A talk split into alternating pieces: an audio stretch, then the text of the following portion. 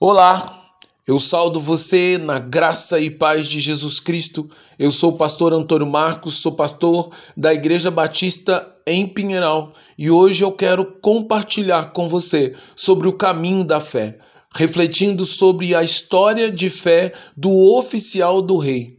Para isso, eu quero ler o texto que se encontra no Evangelho de João, no seu capítulo 4, versículos 47 ao 50, que diz. Quando ele ouviu falar que Jesus tinha chegado a Galiléia, vindo da Judéia, procurou-o e suplicou que fosse curar o seu filho, que estava à beira da morte. Disse-lhe então Jesus: Se vocês não virem os sinais e maravilha, nunca crerão. O oficial do rei disse: Senhor, vem antes que meu filho morra. Jesus respondeu: Pode ir, o seu filho viverá. O homem creu nas palavras de Jesus e partiu como ele havia mandado. O caminho da fé pode, pode fluir por meios diferentes, mas ao final sempre deve desembocar na pessoa de Jesus. Assim aconteceu com um homem que era oficial do rei, cujo filho, a quem tanto amava, estava à beira da morte. Após o menino ter sido desenganado pelos médicos, o oficial do rei descobriu que Jesus tinha chegado a Galiléia vindo da Judéia. Então foi até Jesus a fim de suplicar-lhe que fosse até a sua casa para curar o seu filho, conforme Jesus já havia feito com muitas pessoas, como foi o caso da filha de Jairo, chamada Talita. Naquela ocasião, Jesus foi à casa de, de Jairo e, encontrando a menina morta, segurou-a pela mão, dizendo: Talita comim, que significa: Menina, eu te ordeno, levanta-se. E aquela menina ficou imediatamente curada. Porém, no caso do oficial do rei, a história de fé seria diferente e a exigência, e Jesus exigiria dele algo mais do pobre pai que lutava pela vida do seu filho. Jesus não iria com ele até a sua casa, como fez com Jairo, chefe da sinagoga, mas exigiria que o oficial do rei confiasse apenas na sua palavra, que disse: Pode ir para casa, pois o seu filho viverá. Essa palavra foi o bastante para o oficial do rei. Ele creu em Jesus e voltou para casa, mostrando assim uma fé genuína que poucas vezes Jesus havia encontrado entre judeus.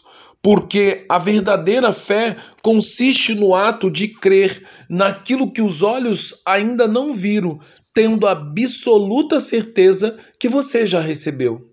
Assim, o oficial do rei, que tinha demonstrado fé para ir até Jesus, crendo que ele era poderoso para curar o seu filho e livrá-lo da morte, agora era convidado por Jesus a desenvolver a sua fé num nível ainda maior do que antes, a ponto de passar a caminhar por meio da confiança nas palavras e promessas do Senhor Jesus.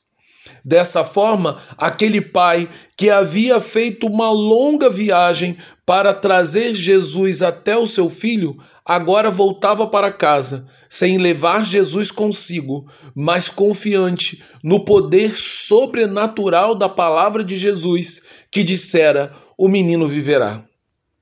A sua fé foi recompensada antes que o oficial chegasse na sua casa, pois no meio do caminho ele encontrou o seu servo que trazia a boa notícia que dizia: Seu filho está curado. Essa notícia, então, trouxe grande alegria para o coração do oficial do rei. Porém, mesmo no meio dessa alegria, ele não apagou da sua lembrança as palavras de Jesus. Então ele perguntou ao servo que horas a febre havia deixado o seu filho, e soube que isso aconteceu no exato momento em que Jesus disse: O menino viverá. A Bíblia diz que por isso o oficial do rei passou a crer em Jesus e a confessá-lo como Senhor e Salvador de sua vida, junto com toda a sua família, mostrando pelo menos duas realidades importantes do caminho da fé.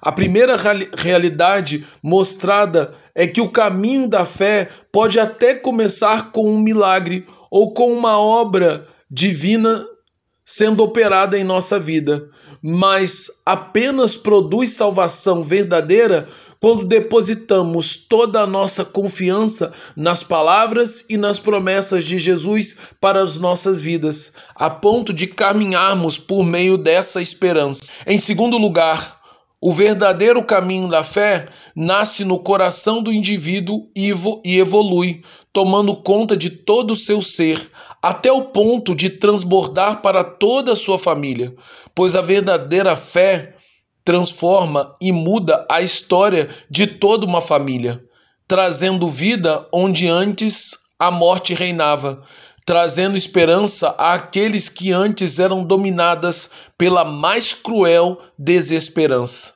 Assim, podemos concluir que o caminho da fé é o caminho da vida, é o caminho da vida eterna, é o caminho da abundância.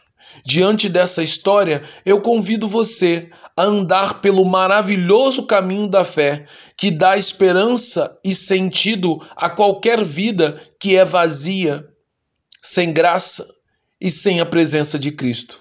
Eu convido você a caminhar a cada dia da sua vida segundo as palavras eternas do Senhor Jesus. E aí, você aceita?